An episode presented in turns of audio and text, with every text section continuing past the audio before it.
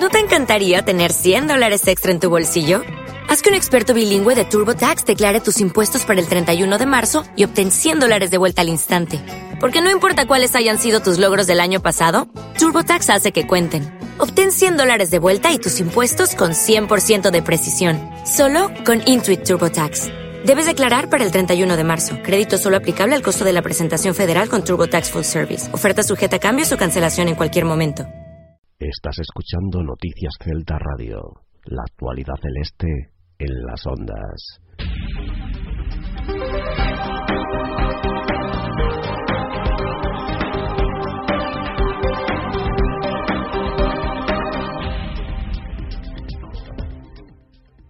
¿Qué tal? Eh, Muy buenas tardes y bienvenidos a una nueva edición de Actualidad Celta, la número 7 en este 11 de marzo del 2011 para repasar lo más destacado de la actualidad celtiña en la última semana. Una actualidad eh, marcada sobre todo por estas dos derrotas consecutivas de los de Paco Herrera que obligan a que este fin de semana el Celta tenga que resurgir de sus cenizas y ganar a un peligroso Villarreal B para seguir en puestos de ascenso directo y para evitar que Rayo Vallecano se distancie o que el Betis nos pase. Hoy un programa un tanto especial, versión reducida. Vamos a tener simplemente el análisis con nuestros contertulios de lo que está haciendo este bache y también de, de esas lesiones y de esa reconstrucción del, del once titular bastante complicada por esas lesiones y también por las sanciones, en especial la de López Garay, expulsado el otro día con roja directa, no va a poder estar en el césped de Balaidos este sábado, a partir de las 6 de la tarde, que será el eh, partido. Así que sin más, que suene ya la música de Santa Maradona y damos paso al análisis de lo más destacado de nuestra semana aquí en Actualidad Celta.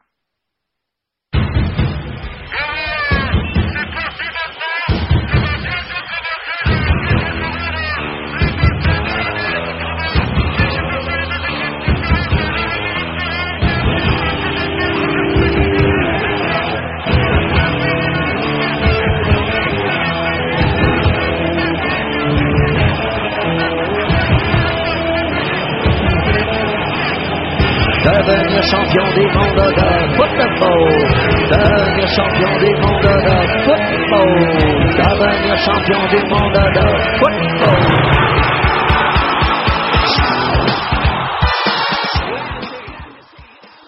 Bueno, y sin más ya saludamos a nuestros contertulios para analizar lo más destacado. Como siempre, Marcos López, moiceleste.com. ¿Qué tal, Marcos? Muy buenas tardes. Hola, buenas tardes. Saludamos también a Marci Varela. Marci, ¿qué tal? Muy buenas tardes. Muy buenas, Alejandro, ¿qué tal? Y saludamos también a Carlos Iglesias. Carlos, ¿qué tal? Muy buenas tardes. Buenas tardes. Bueno, y la pregunta es obligada. ¿Está el Celta en un bache? Bueno, sí, en un pequeño bache que estamos eh, atravesando que todos los equipos eh, todos los equipos atravesan. Nos coincidimos en este en esta ocasión estos dos partidos seguidos.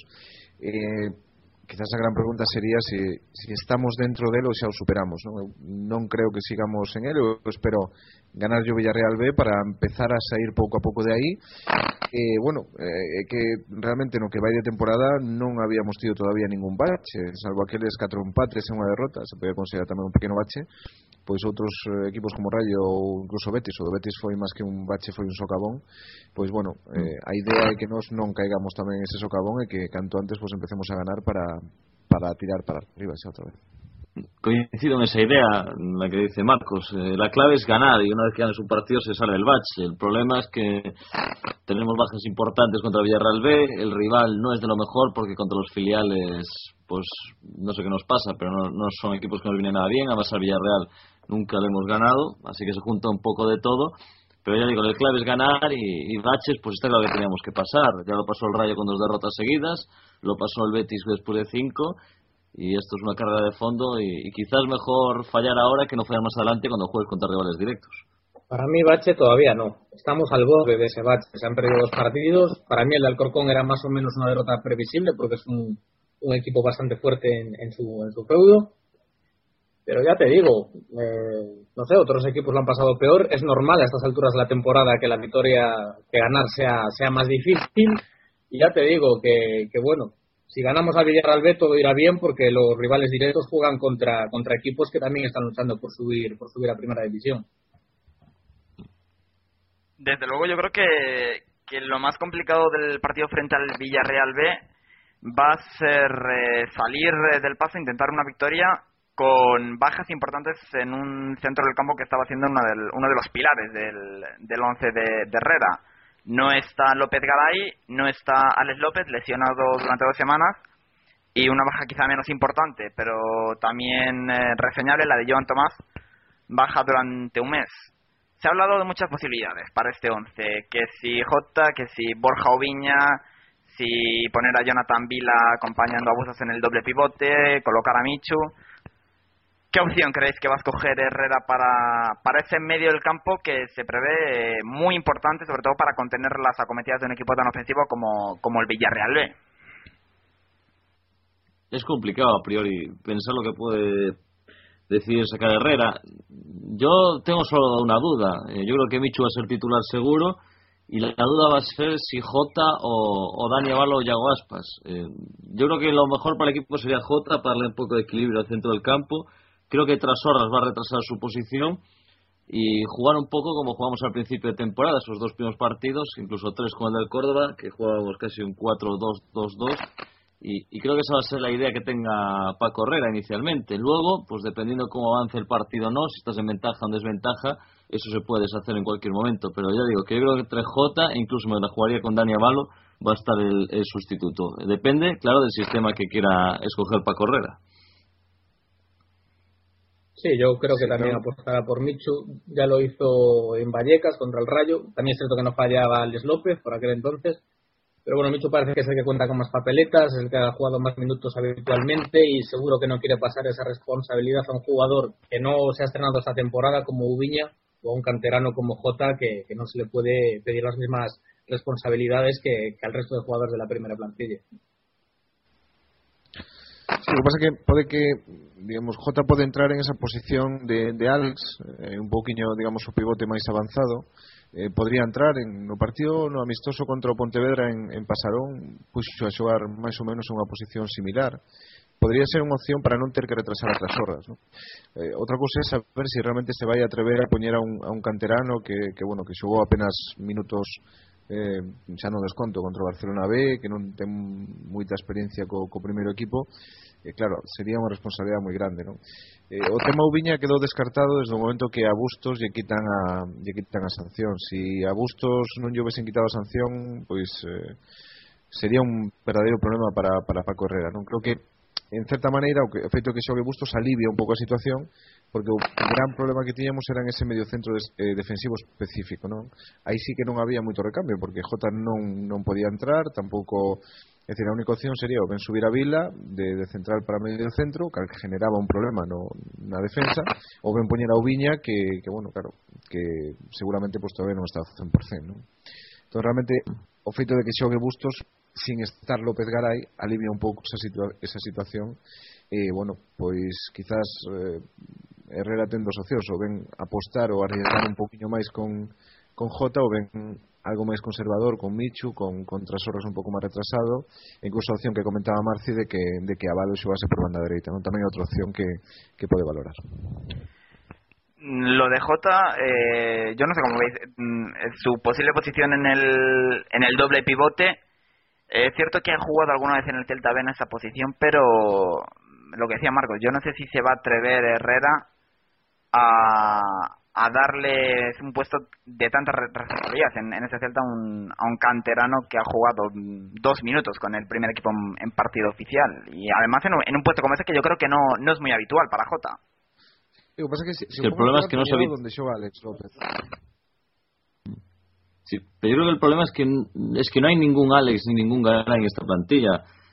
Es que Jota yo creo que es más Michu, por ejemplo, es un media punta o un medio con muchísima llegada, acaso como Michu.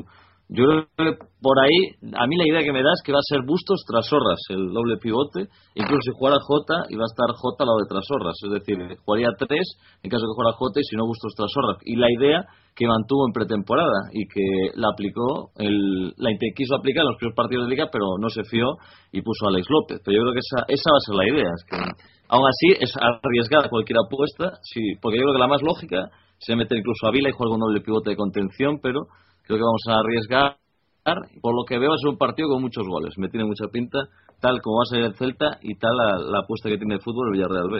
Claro, es que mm, realmente lo de poner a, a Trazorras al lado de, de Busto, yo, yo creo que es perder eh, potencial ofensivo porque pierdes bastantes recursos con Trazorras tan, tan abajo y perder la, la batalla del, del mediocampo porque por mucho que digamos que Bustos omnipresente pero fajarse solo con la pedazo delantera que tiene el Villarreal B yo no sé si sería quizá arriesgar demasiado y el medio campo tampoco es precisamente cojo, ¿no? Nacho Insa ya la lió en la temporada pasada en Balaídos y es un mediocampista, vamos, de, de- de garantías. Y después Bustos yo lo veo vital para ayudar a los laterales a, a frenar a Yago Falqué, que es uno de los mejores jugadores de segunda división, vamos, con diferencia. Sí, que no, no solo Sí, Yago partido tampoco, es que- complicado. o Nacho Es un Inses. partido complicado, A mí me encanta Marcos Bullón como pivote. Sí, perdona, Marcos. Y, y Hernán Pérez, por ejemplo, a la derecha, incluso Marcos por la izquierda. Y además son jugadores que tienen mucho ir al medio también, claro. Como el Celta le pillas una contra con cinco atacando y cinco eh, defendiendo, la idea que yo tengo es que el equipo se va a partir al final en dos. Como ocurre a los grandes, caso Real Madrid, por ejemplo. a ver Marcos hablas ahí por lo, por lo bajo Sí, no, decía que, que o que sería un gran problema sería que non Bustos. Pero de todos modos, eh, sí o que dice Marcia é verdade, o equipo se vai a partir, ten toda a pinta de que pode de que pode pasar así. Eh, que pode ser un partido con goles e hai que ver si en ese en ese digamos reparto de, de golpes eh, a ver como sale parado o Celta, ¿no?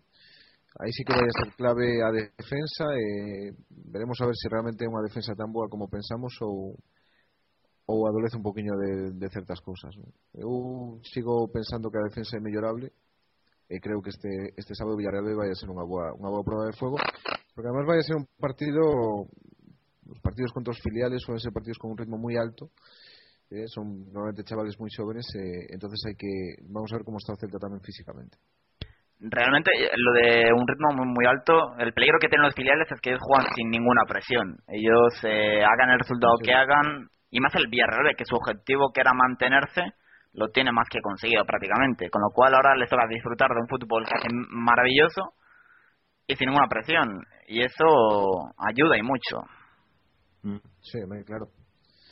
Y por eso eu insisto muchas veces, eso es muy pesado, pero no me gusta que haya filiales eh, competiendo con equipos profesionales. Totalmente. No me parece, no me Des- parece justo. yo creo que desvirtúan totalmente la, Sí. la, la competición. Es Sí, sí, sí, totalmente. E si ten que haber un filial que sea o Celta B, pero o resto que compitan por libre. Bueno, pues, pues a ver, por cierto, eh, no os pregunté antes, eh, ¿cómo veis el partido de, de Alcorcón? Se preveía quizá el partido más complicado de la, de la temporada, sobre todo para jugando fuera de casa, y, y yo creo que, que así fue, el, el Celta más apático y, y- y el peor Celta por lo menos que, que yo vi en lo que llevamos de temporada. Yo, el- yo el problema lo vi de inicio con el 11 que sacó Herrera. Totalmente. Un error gravísimo.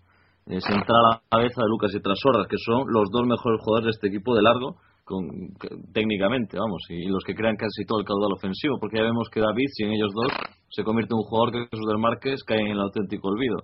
Ahí ya vino el primer error, y claro, el Celta no tenía fútbol, el Alcorcón nos presionaba mucho y no teníamos ninguna salida de balón, y justo en la arma que nosotros teníamos que utilizar, que era la contra, nos pilló el Alcorcón, nos mató, nos metió el gol, y a partir de ahí yo creo que el partido desapareció, y es que no recuerdo, a excepción del tiro aquel de falta de Lucas Lejano, ni una sola ocasión del Celta que se atascó entrando por el medio, ni Roberto Lago ni Murillo aportaron absolutamente nada ofensivamente, y el Celta, pues adoleciendo de sorpresa, fue un equipo plano, y el Alcorcón con sus armas, que son bastante buenas, pues logra tres puntos, y ojo hasta Alcorcón, que yo creo que si en casa gana todo lo que le queda, podría ser equipo de playoff.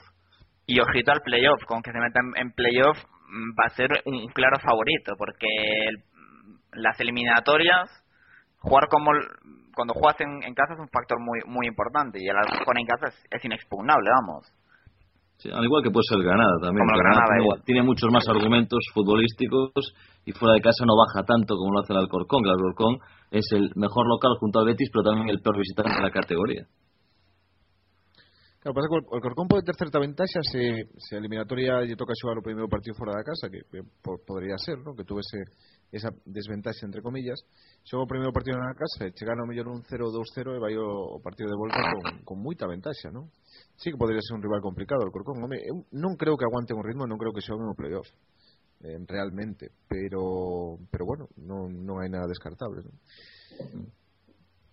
Sí, no, hombre, al Alcorcón, como dice Marti, si ganan los de casa, pues se puede meter, sobre todo cuando se salve definitivamente, incluso se puede soltar un poquito más en los partidos que juegue como visitante. Pero sí es cierto que, claro, esas dimensiones reducidas favorecen totalmente a un juego físico como es el que, el que emplea el conjunto de Anquela. Yo, hombre, no veo que el Alcorcón se vaya a meter, pero, pero bueno, todo puede suceder. Y, ya veremos también qué, ocurre con, los posibles recambios que haya de Lucas e incluso a Trasorras, ¿no? porque Yago Aspas y Dani Avalo creo que no aprovecharon su oportunidad, no dudo de su calidad, pero a mí me dejaron bastante bastante decepcionado en el partido contra el Alcorcón, sobre todo un Yago Aspas que no pudo con el poderío físico del central del Alcorcón, Badín. No sé cómo lo visteis vosotros desde allí, desde, Santo Domingo. Fíjate, yo me quedé más, más decepcionado con Dani Avalo que con, con Aspas. Aspas eh, tuvo su jugadita de Lucier donde demostró el genio que es. Y bueno, e intentó asociarse con, con Dani Avalo, pero chico, Avalo estaba. No, no, no daba una. Yo lo de Avalo, de verdad. Sí, sí. Además que. Avalo parece que es un problema de confianza, no sé cómo lo veis vosotros. Sí. sí, sí, sin duda, ¿eh? sin duda. Problema de cabeza, claro, yo creo también. Sí, un problema... Sí, sí, sí, yo también, tamén opino eso. Un, é un xogador máis que se nota moito que cando empeza un partido, eh, cando entra o partido, cando empeza, se lle sale a primeira, pode facer un bon partido, pero como falle a primeira, a partir de aí empezase a, non sei, empeza, empeza a fallar constantemente, todavía se vai fundindo máis che, e, e ao final termina sendo un xogador totalmente prescindible en algún partido cando en outros partidos pues, resulta que é un bon xogador. Non? Eu creo que lle falta moita regularidade para ser o xogador que, que prometía que iba a ser, non? Porque eu recordo eh, no Celta B pois cada partido realmente de, de, de xogador que prometía, que prometía moito, non? Sin embargo, pois mm. se está quedando un pouco no camiño. No, el Celta B también las pretemporadas, que como son partidos sin presión, también se suele, suele destacar, suele ser uno de los más destacados del, equipo. Bueno, para eso están las pretemporadas también. Pero yo creo que al final en el Celta sí que puede haber una gran diferencia entre los 11 titulares y los suplentes. Y, se suele notar. Una, una cosa que toques una pieza, pero cuando tocas dos, yo creo que hay un problema. Hay un, todos sabemos que once inicial do Celta e hai moita diferencia de minutos entre esos 11 e o resto. Supoño que será por algo, é decir Herrera entrena todos os días con eles e si casi sempre pon os mismos, pues, por algo será. Y en esos dos once eh, David queda como único delantero. Porque bueno en el resto de posiciones más o menos están cubiertas. Yo, la gente me dice, mm, Yago Aspas como recambio de, Yo no veo a Yago Aspas como recambio de, David. Yago Aspas es un jugador mucho más móvil y, no es un delantero estático, fijo, como lo puede ser David. Que para a lo mejor contragolpes te viene mejor, pero cuando tienes. Cuando no tienes pasadores, como era el caso del partido del Arcocón, como de Lucas o Trasorras, en las que el delantero a lo mejor se tiene que fabricar más la jugada, se demostró que bueno que David eh, desapareció por completo y, estuvo muy muy gris el, el talaverano. Sí, claro, hay, diferencias muy importantes. Una a la vez. Sí, sigue, Carlos. Vale. Hay muchas diferencias en, en los desmarques que realizan tanto Yago como David. Yago se nota que no es un delantero centro puro. Eh, estas imágenes se pueden ver en el partido en, Huelva, como Yago Aspas se metía justamente detrás del central, mientras que David siempre busca esa diagonal para, para llevarse el balón. También es cierto que David realiza el desmarque demasiado eh, vertical y a veces eso hace que, caiga mucho fuera de juego.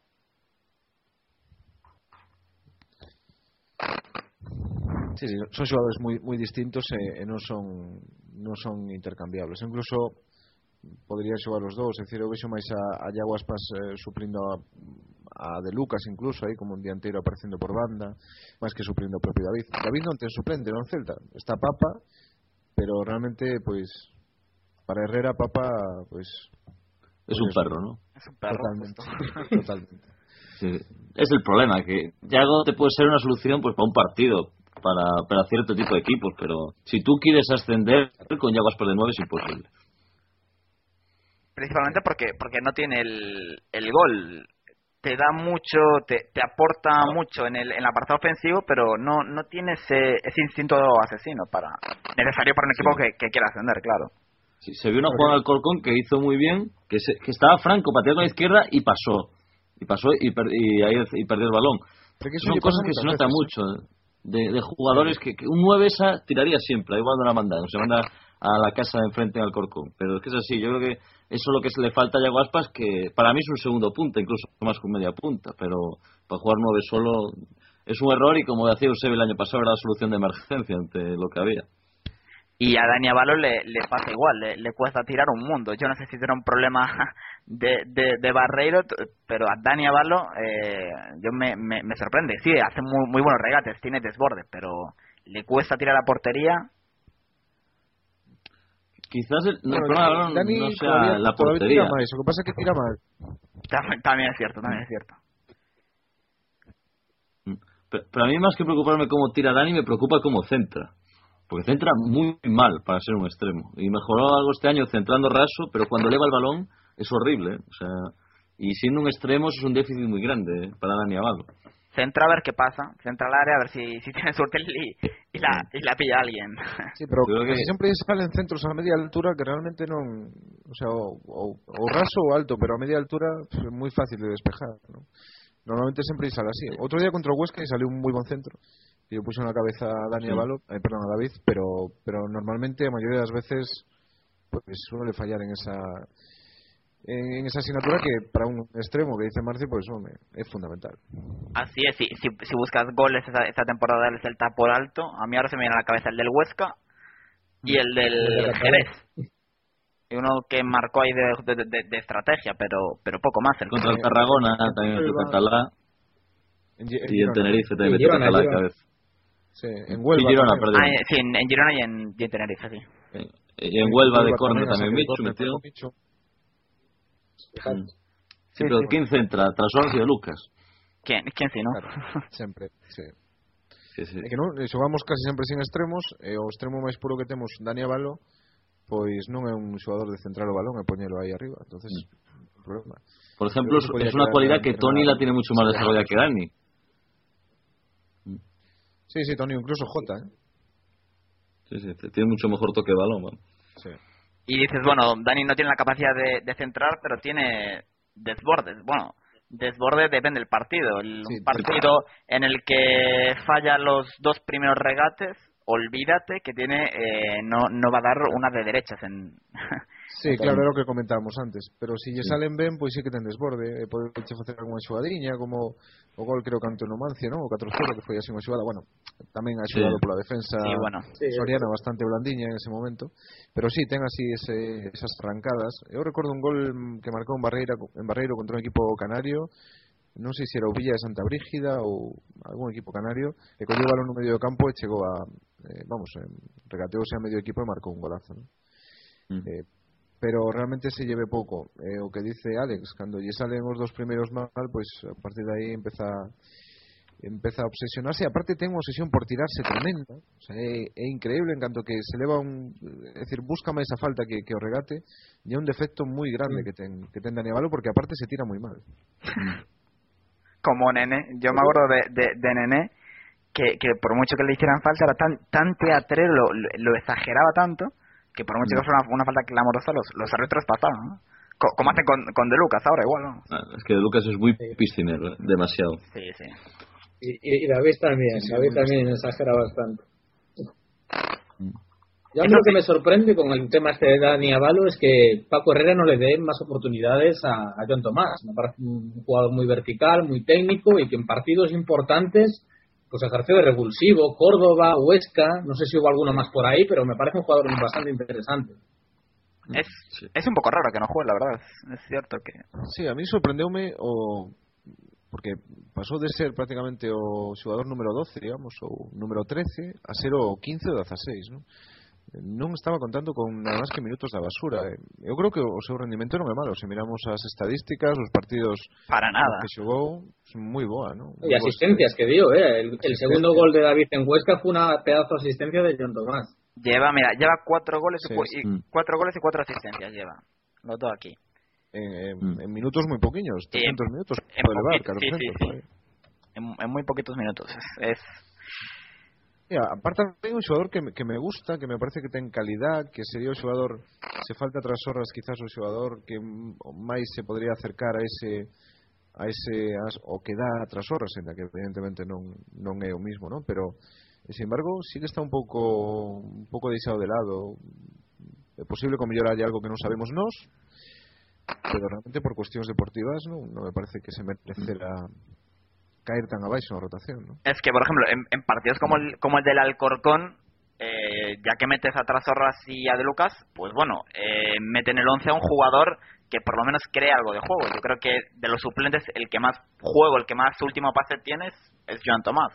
Sí, pero Joan está lesionado, ¿eh? Para el Era Corcón. Sí, sí. Coño, Joan Tomás, sí, vale, vale, sí, sí, sí, sí, se me fue, se me fue. Sí, sí, sí, cierto, Eh, cierto. al- Sí, pero en todo Pero caso. bueno, yo El problema, Joan- ante, ante el Huesca sí que pudo haberle dado. Ante el Huesca, cierto. Claro. Habría, que ver si El estaba bien partido estaba ¿no? 1-0. Claro.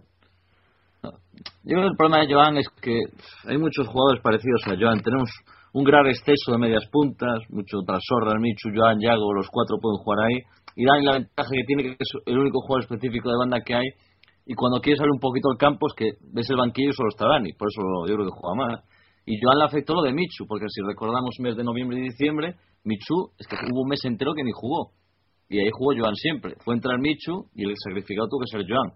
Es que, es que no pueden entrar más. Yo creo que es más por la posición donde la quiere poner Herrera, que lo ve solo como media punta. Y ahí, pues claro, Joan compite contra dos y Dani no compite contra nadie una banda. Yo, la verdad, es una decisión sorprendente, sobre todo teniendo en cuenta que cuando llegamos al mes de abril, mayo, eh, los jugadores sí que van a a notar de verdad el cansancio y va a haber que tirar de, de, de banquillo en, en- en algunos partidos y, y yo creo que John Tomás es una solución bastante, bastante aseada, pero bueno. Mm. Yo creo que Queda mucho.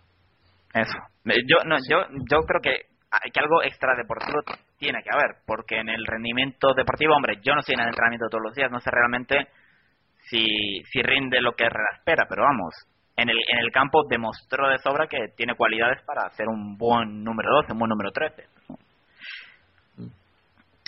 Sí, para, para mí sí, ¿eh? pero bueno. eh, también es verdad que Yago Aspas cuando salió fichó ben, pero, pero para mí yo creo que Joan Tomás merecería más oportunidades Mm. y que otros jugadores como Michu, con menos, demostrando menos, tuvieron oportunidades incluso en un equipo titular, en la que, bueno, evidentemente las circunstancias eran diferentes, pero, pero no sé, creo que más Joan Tomás se queixaba moito ao principio de temporada e ahora, pues bueno, yo creo que ten máis motivos todavía que antes para queixarse. Mm. Sí, pero ahora hasta hombres de baja, soy hay paz. Sí, bueno, ahora sí no se queixará, claro, pero... Lo de, lo de Michu es, es, sorprendente. Me comentaban este fin de semana en, en, Madrid que, coño, que, que por qué Michu no, no era un titular indiscutible, que allí en Madrid lo, lo veían, no sé, como un, eh, un muy buen jugador para segunda división, que lo entendían como, un- como Michu, para que veáis un poquito la fama, la, la, la buena fama que, que tiene y, y todos se sorprenden, incluso me lo dicen algu- algunos por Twitter cuando pongo, le doy algún palito eh, eh, a Michu que me, que me echan en cara que, que somos muy malos con, con Michu. Yo, yo no sé si es que somos demasiado críticos con él o que tiene demasiada buena fama. Tiene demasiada Yo buena que la gente, sí, la gente recuerda mucho el papel que hizo el Celta en la Copa el año pasado. Entonces, siempre hablan, digamos, del buen toque de balón que tiene el Celta, que lo tiene, pero que este año con Herrera, digamos que es un equipo de jugar más a la contra, de hacer transiciones rápidas defensa-ataque, en vez práctico. de ese juego horizontal que tenía el año pasado con Eusebio. Que la gente recuerda el Celta del año pasado, el Celta del buen papel en la Copa, y por eso Michu tiene tan tan buen cartel y sobre todo por aquella noticia en el pasado mercado de invierno de que de que irse al Oviedo, eso le, le otorgó bastante fama a nivel mediático. Y bueno, menudo mes de marzo que nos queda. Bueno, mes de marzo y, mes de abril. Salidas Granada, Sevilla, mes donde se va a decir todo. Sí, sí, que era lo que comentábamos la semana pasada, que este mes de marzo iba a ser eh, muy importante para, de cara a las últimas jornadas, ver cómo estamos posicionados más o menos esos equipos. Y además, eh, con esos enfrentamientos pues directos contra Granada, contra Betis, van a ser realmente partidos fundamentales por moitos aspectos, eh, por polo gol average, por polos puntos en xogo que hai, pola por como salir desos partidos, pola moral, non? Sería fundamental salir do partido do Benito Villamarín en puesto de ascenso directo, non? É dicir, aí se conseguimos salir de aí en primeira ou segunda posición, eu creo que teríamos pois gran parte do traballo feito. Todavía quedaría moito, pero pero estaríamos un pouco máis cerca, eu creo que sí que vai a ser fundamental. En este sentido, perder estes dos partidos, desde logo trastocan os planes, porque xa eh, obligan o Celta a, a non ter marxen de error ou, ou esa, esa, esa pequena opción que tiña aí para poder permitirse un fallo, pois perder una en estos partidos de, eh, e ao mellor pois podía ser utilizada en outros partidos, non? Pero bueno, eh, estamos aí, vamos a ver si, si conseguimos sería fundamental non perder nin en Sevilla nin en Granada e ganar os dos partidos da casa ¿no? si, si en estos catro partidos sacamos oito puntos sendo eso, os dos partidos da casa ganados e empatar en Granada en Sevilla eu creo que sería un considero que sería un bom botín po Celta y desde luego yo mm, prefiero sacar sus seis puntos, cuatro puntos en las dos próximas salidas que, que haberlo sacado en, en, en Alcorcón, vamos.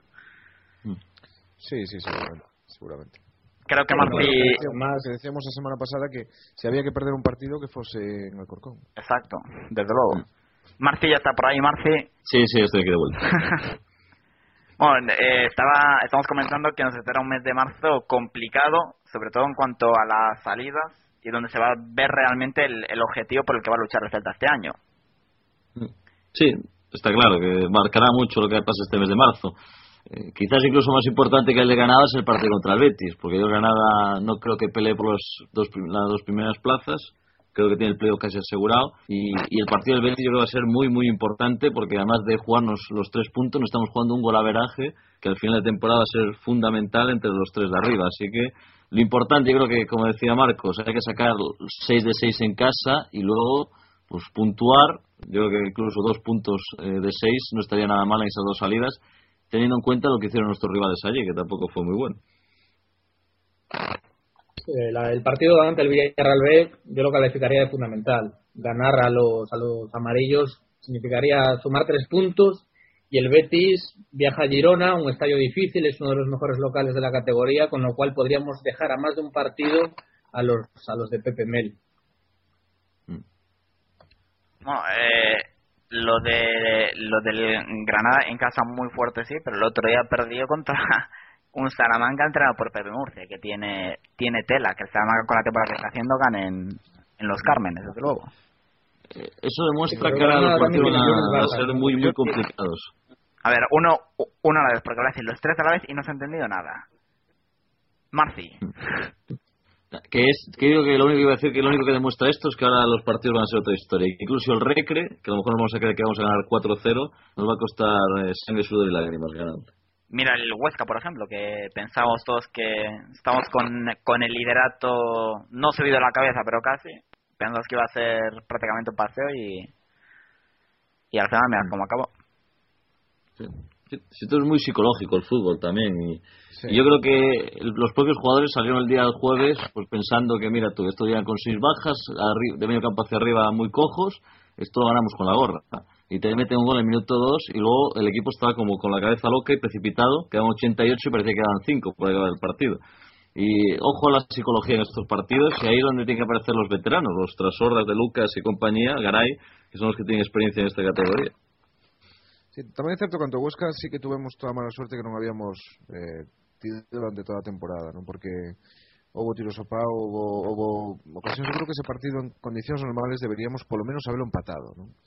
Eh, pero tamén é verdad que eso que dices, que si xa te empezas a eh, psicolóxicamente estás mal porque te acaban de marcar un gol no minuto 2 porque, lo que sei, realmente eh, todos os partidos de aquí a final de temporada van a ser moi difíciles, todos, Eh, eh, claro, pues habrá que sacalos, pero van a ser difíciles porque todos os equipos se xogan moito, pero o Celta tamén se xoga moito. E eh, teóricamente mm. está demostrando ser mellor que a maioría dos equipos de segunda, por tanto, en lugar de pensarnos que hasta o recreativo vai a ser complicado, que debemos de conseguir que os demais equipos pensen que que o Celta é o máis complicado da categoría e tamén salir un pouco eles pues, eh, amedrantados desde o principio. Por eso, o próximo día contra o Villarreal B vai a ser moi importante conseguir marcar nos primeiros minutos, especialmente para evitar o run-run ese de balaídos que despois de dúas derrotas eh, non quero pensar o que pode pasar se si o Villarreal B marca un gol no minuto 10 ou algo así, e como se pode poñer balaídos. Mm. No, es que el dato, Marco, que en casa Celta siempre que, que empezó perdiendo... Marci, Marci. Sí, sí, perdona, Sí, no que iba a acabar, quiero decir que, que el Celta siempre que empieza perdiendo en casa acaba perdiendo. Solo pasó dos veces, pero es un dato significativo. Sí, no, é que, que sí, sí. Balaídos é un estadio no que é moi difícil remontar porque eh, polas características especiales da nosa afición pois eh, nos fundimos moito cos resultados en contra non? non sei se polo carácter gallego ou por, por que será pero nos costa moito eh, remontar así como outras, en outros campos pois eh, a afición sigue animando, incluso en que se vaya perdendo aquí, costa máis animar, non?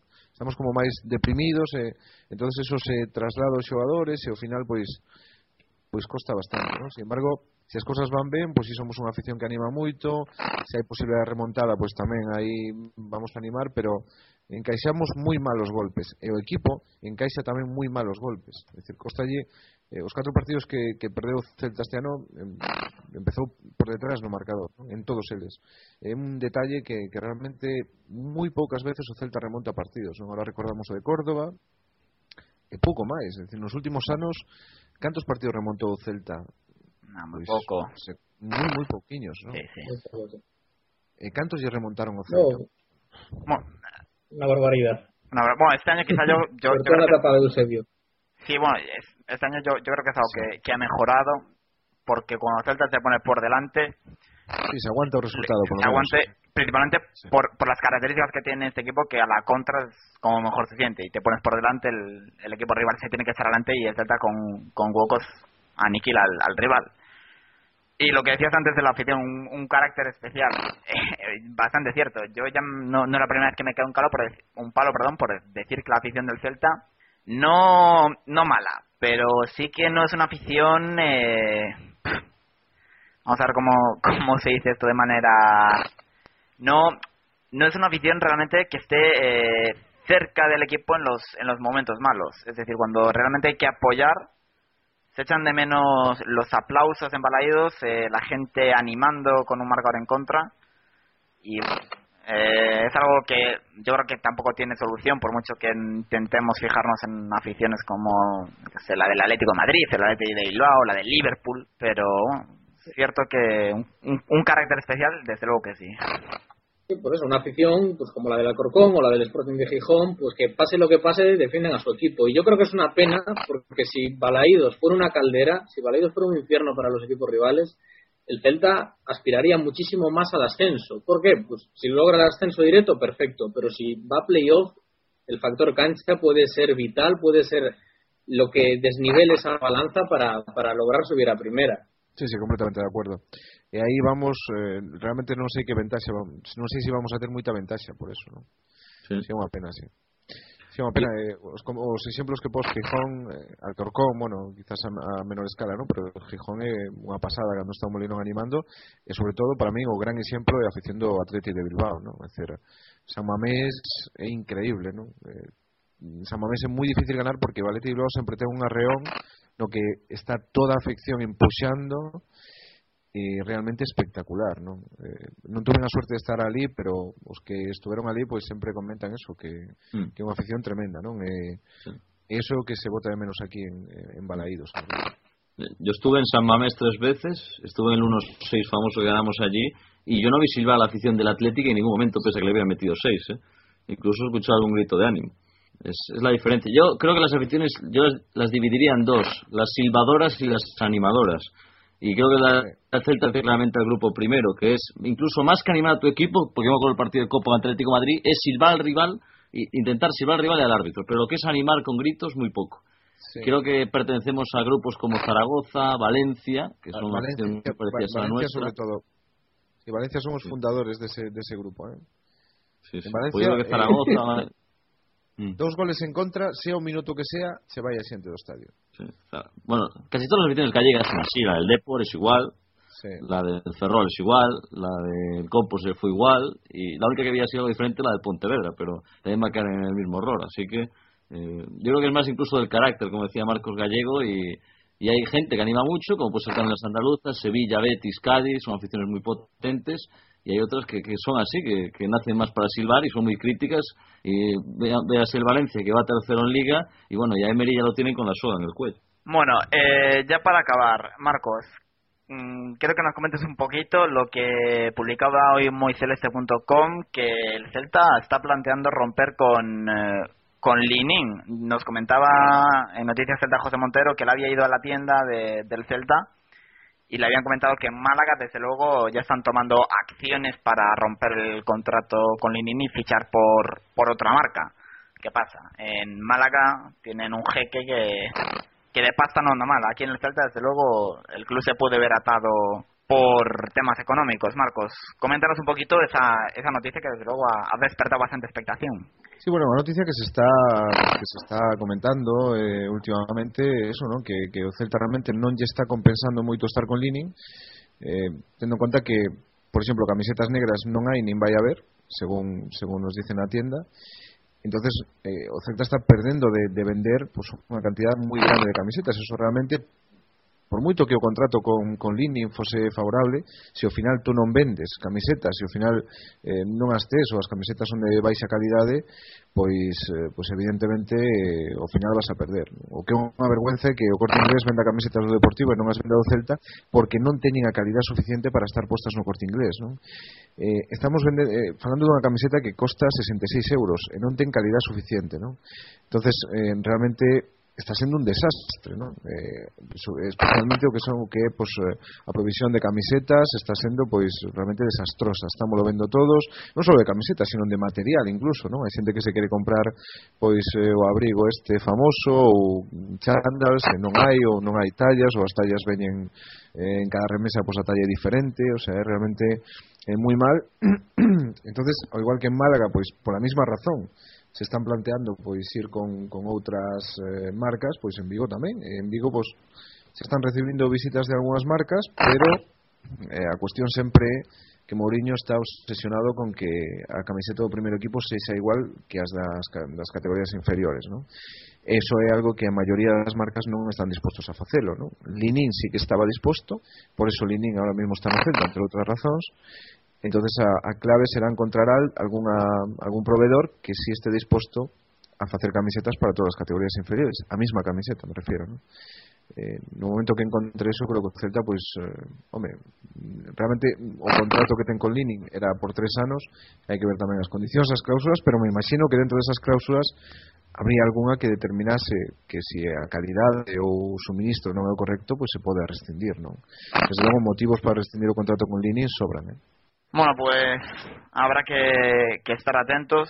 Yo la verdad también veo veo complicado por el tema económico principalmente que se rescinda el contrato con, con la marca china, pero bueno, desde luego lo de la calidad es, es vergonzoso. Y si dijéramos, bueno, solo en los aficionados, pero es que tú ves, hay días en los que los jugadores del Celta, que bueno, se supone que llevan las camisetas de, de más calidad dentro de lo que cabe, yo recuerdo, por ejemplo, un día que Joan Tomás llevaba el logo de Citroën tan, tan, las letras tan pegadas y tan gordas que, que ni se leía, o, o, o los nombres fatal, una seriedad. Eh... Cada, cada remesa que mandan de camisetas son diferentes.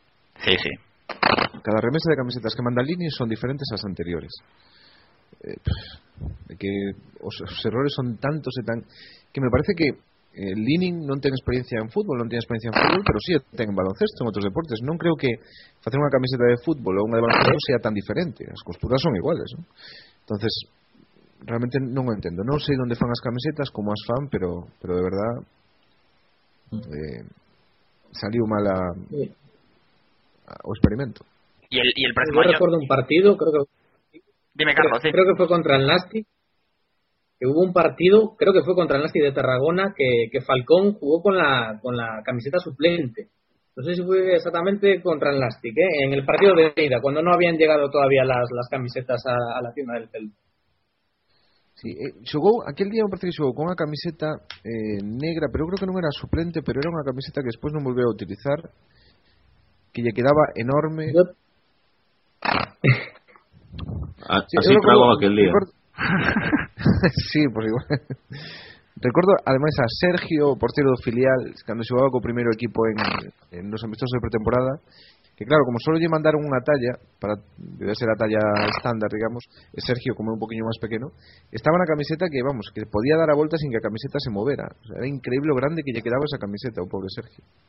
En fin. son innumerables os las chapuzas de, de Lini, realmente. En fin, pues a ver cómo, cómo acaba este tema y bueno, ahora ya de poner el punto y final a este actualidad Celta de hoy con el análisis a lo más destacado.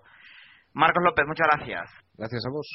Y por cierto, enhorabuena por moiceleste.com, no te lo dije el, el otro día, esa remodelación Muchas y gracias. esa página web derivada del futuro del Celta que, que merece muy mucho la pena. Marci Varela, del Fútbol Celeste, muchas gracias. Gracias, hasta la próxima. Carlos Iglesias Castellón, desde Faro de Vigo. Carlos, muchas gracias. Muchas gracias. Bueno, ya está aquí la actualidad celta de hoy, con el análisis a lo que es una semana que esperamos tenga un broche positivo con el partido que mañana disputarán. A partir de las 6 de la tarde, Celta y Villarreal ven al municipal de Balaídos. A ver si cortamos ya esta, esta mala racha de dos derrotas consecutivas y, volvemos a la senda de victorias, que es lo que mejor le sienta al equipo de Paco Herrera. Nos vemos el próximo viernes con la versión ya extendida y con todas las ruedas de prensa aquí en Actualidad Celta, Noticias Celta Radio. Muchas gracias.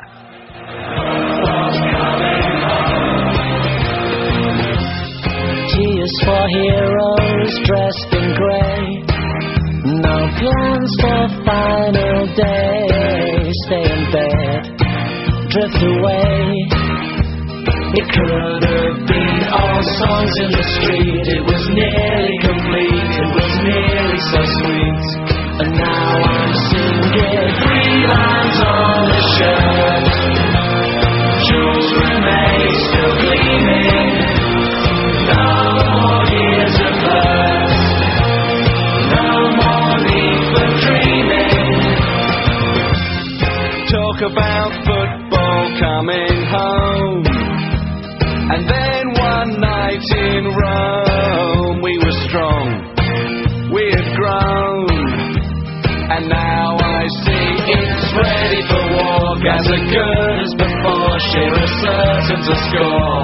I'm sorry.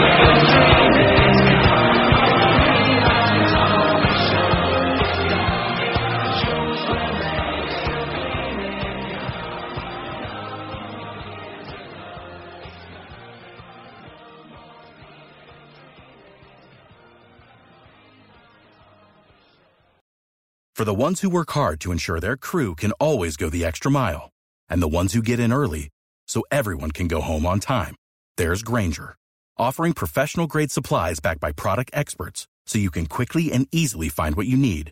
Plus, you can count on access to a committed team ready to go the extra mile for you. Call, clickgranger.com, or just stop by. Granger, for the ones who get it done.